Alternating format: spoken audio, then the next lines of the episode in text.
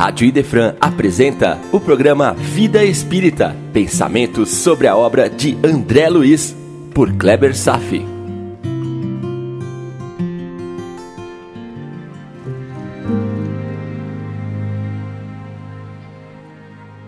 Olá, amigos, estamos de volta. Neste capítulo, nos é apresentado o bônus hora. Também nos é apresentada uma explicação sobre a utilidade da amnésia das vidas passadas, bem como uma das formas que um espírito pode acessar a memória de vidas pregressas para atingir alguma finalidade útil. Naturalmente, como aqui em nosso plano, podemos medir e remunerar o trabalho, independentemente se expressa um valor justo ou não, a partir do salário ou honorários, no plano espiritual, o mundo principal, temos um sistema similar. Porém, este é impregnado de justiça e critério, chamado bônus hora. Este sistema, como vimos, permite a aquisição de bens, como uma casa e acessórios, e também acesso a lazer, cultura, aprendizado. E só para lembrar, todo o trabalho que envolve o cuidado maternal de crianças conta com valor dobrado, pelo nível de exigência e responsabilidade que é solicitado do espírito. E se vocês recordarem da primeira entrevista com Clarencio, André Luiz estava ao lado de uma senhora que solicitava estar mais próxima de seus filhos para ajudá-los. E quando o ministro Clarencio perguntou quantos bônus hora ela havia acumulado, a resposta foi 304. Então, bônus horas também é um capital a ser utilizado quando se pretende interceder por alguém. É a expressão do valor do trabalho que se pode ser empregado para benefício de terceiros. Agora entramos no momento do drama íntimo de Dona Laura e seu marido Ricardo. Porém, o que eu quero ressaltar aqui é o grande curioso capítulo das memórias de vidas passadas. Há uma crença errônea, mas difundida, de que o espírito, após o seu desencarne, tem acesso livre a todas as suas vidas passadas. Para muitos leigos, a pessoa morre e, por milagre, visualiza todas as suas vidas como num passe de mágica. Não é bem assim. Então, eu vou buscar o recurso do Livro dos Espíritos de Kardec sobre esse tema. Vamos examinar algumas perguntas? Vamos lá. Pergunta 305. A lembrança da existência corporal se apresenta ao espírito de uma maneira completa e repentina após a morte? Resposta: abre aspas. Não, mas gradativamente como algo que sai da neblina e à medida que fixa nela a sua atenção. Fecha aspas. O Livro dos Espíritos foi publicado em 18 de abril de 1857. Vai completar em breve, neste ano de 2021, 164 anos. Se acumulássemos nesse livro todo o conhecimento colhido da espiritualidade, e com fundamentação doutrinária, talvez tivéssemos uma obra com mais de 10 mil páginas. Isso para ser modesto, porque não sabemos qual é este número de verdade. A Enciclopédia Britânica contém 32.640 páginas. Trata de assuntos do mundo material. A Revista Espírita, com 4.568 páginas. Tentem calcular o volume de uma enciclopédia espiritual. Impossível. Ainda mais que ele continua ainda a ser escrito. O que quero dizer é que você encontrará no Livro dos Espíritos, nas suas 1019 perguntas, distribuídas em quinhentas e tantas páginas, apenas a essência, a grande síntese doutrinária. Cada pergunta, por exemplo, mereceria um texto completo e abrangente, uma cartilha, para avaliar todas as nuances do que é questionado por Kardec. Esta pergunta 305 é clara.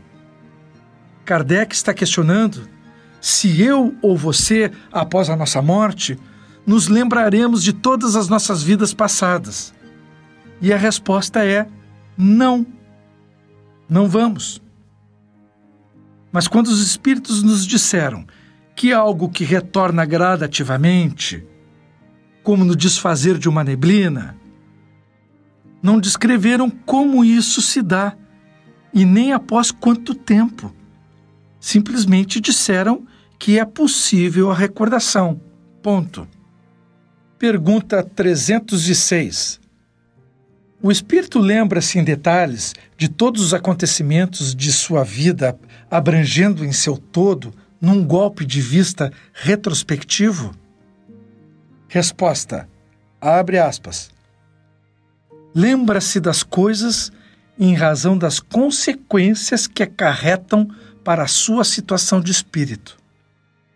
Mas compreende que há circunstâncias às quais não atribui nenhuma importância e nem mesmo procura lembrar. Fecha aspas.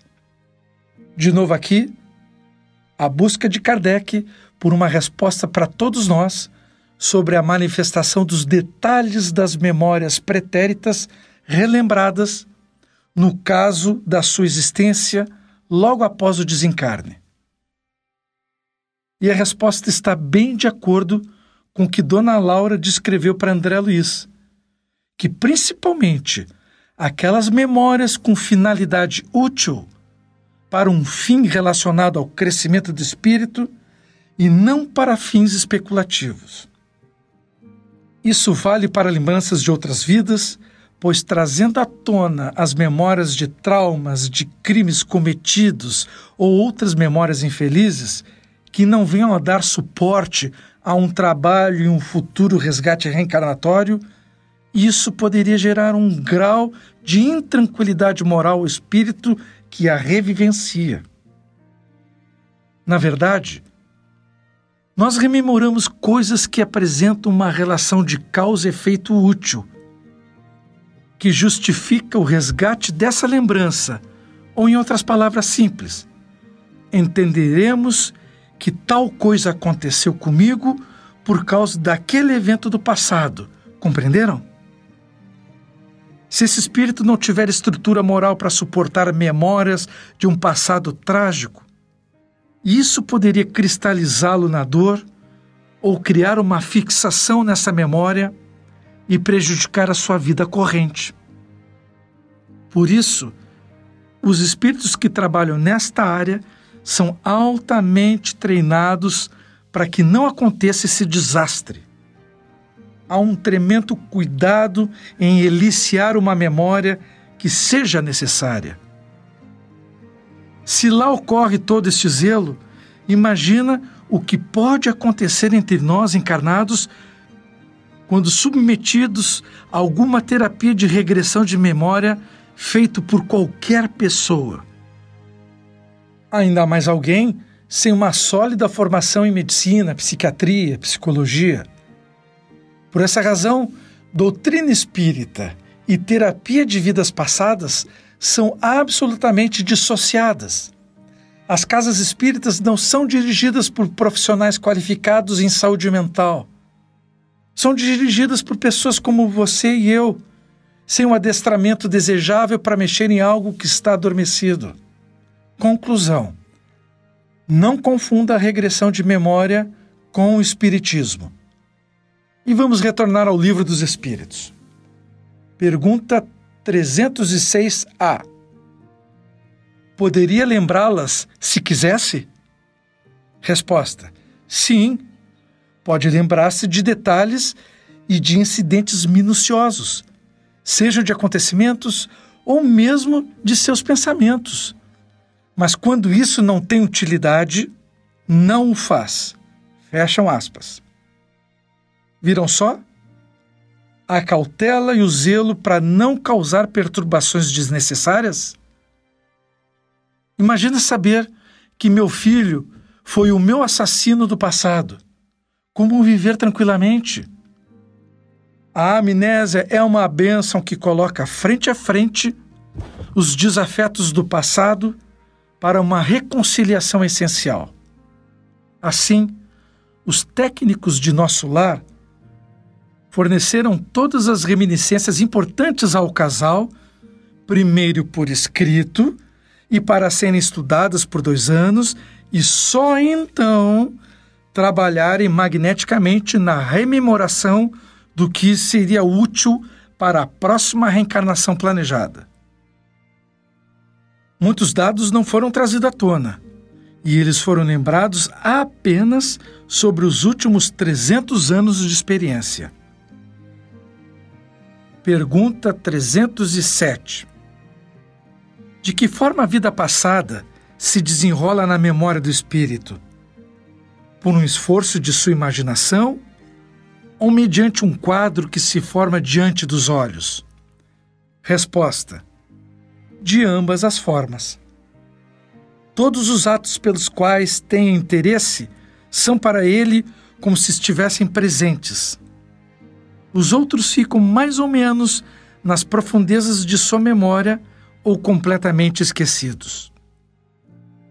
Quanto mais desmaterializado, menos importância atribui às coisas materiais.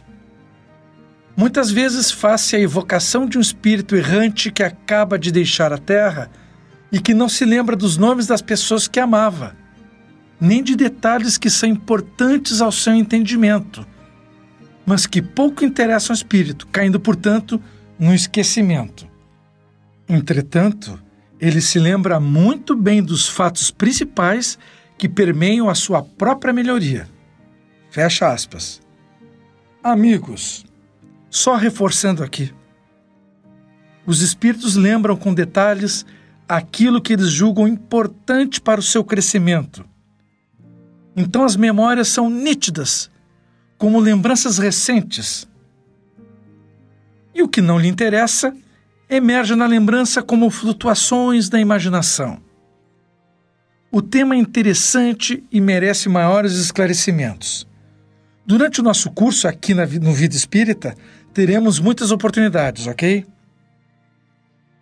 Pergunta 308. O espírito lembra-se de todas as existências que precederam a última? Boa pergunta, né? Resposta. Abre aspas. Todo o seu passado projeta-se diante dele como as etapas de uma trajetória percorrida por um viajante. Mas, como já dissemos, não se lembra de modo absoluto de todos os seus atos, recordando-os na razão da influência que tiveram sobre o seu estado presente. Quantas primeiras existências, as que podemos considerar como a infância do espírito, perdem-se no vazio e desaparecem na noite do esquecimento. Fecha aspas. Como nos ensinam os espíritos, nem nós, nem eles mesmos têm acesso a memórias de quando foram criados por Deus. Pergunta 312. Os espíritos conservam a lembrança dos sofrimentos que suportaram durante a sua última existência corporal? Resposta: Isso ocorre frequentemente. E essa lembrança concorre para que melhor avaliem a felicidade que podem desfrutar como espíritos. Fechar aspas. Atenção ao termo frequentemente, pois muitos retornam ao mundo espírita numa condição de certo grau de sonambulismo, onde a memória de sua vida se fixa num trauma moral. E isto é uma patologia espiritual. O termo frequentemente é uma palavra a ser usada para espíritos medianos que não carregam a morbidade de uma vida inútil, desperdiçada e sem conflitos graves. O que estamos fazendo hoje aqui é apenas uma introdução deste tema, o esquecimento de vidas passadas. E por fim, mais uma vez, surge o nosso velho amigo Umbral. Lêem comigo o que disse Dona Laura sobre Teresa, a mãe de Heloísa. Abre aspas. A passagem dela pelo umbral será somente de algumas horas, em vista de seus profundos sacrifícios desde a infância. Fecha aspas. Meu Deus do céu! Amigos, apesar de uma vida de sacrifícios, mesmo assim vai passar pelo umbral. É claro que não sabemos dos erros que ela cometeu. Eu não gostaria de passar nem algumas horas nessa região, mas será que estou fazendo por evitar esse estágio por lá? Não sei. Continuaremos no próximo programa analisando o capítulo 22, o bônus hora. Dúvidas e sugestões? Programa vidaespírita.gmail.com Obrigado pela audiência na Rádio Defran e tenham todos uma boa vida.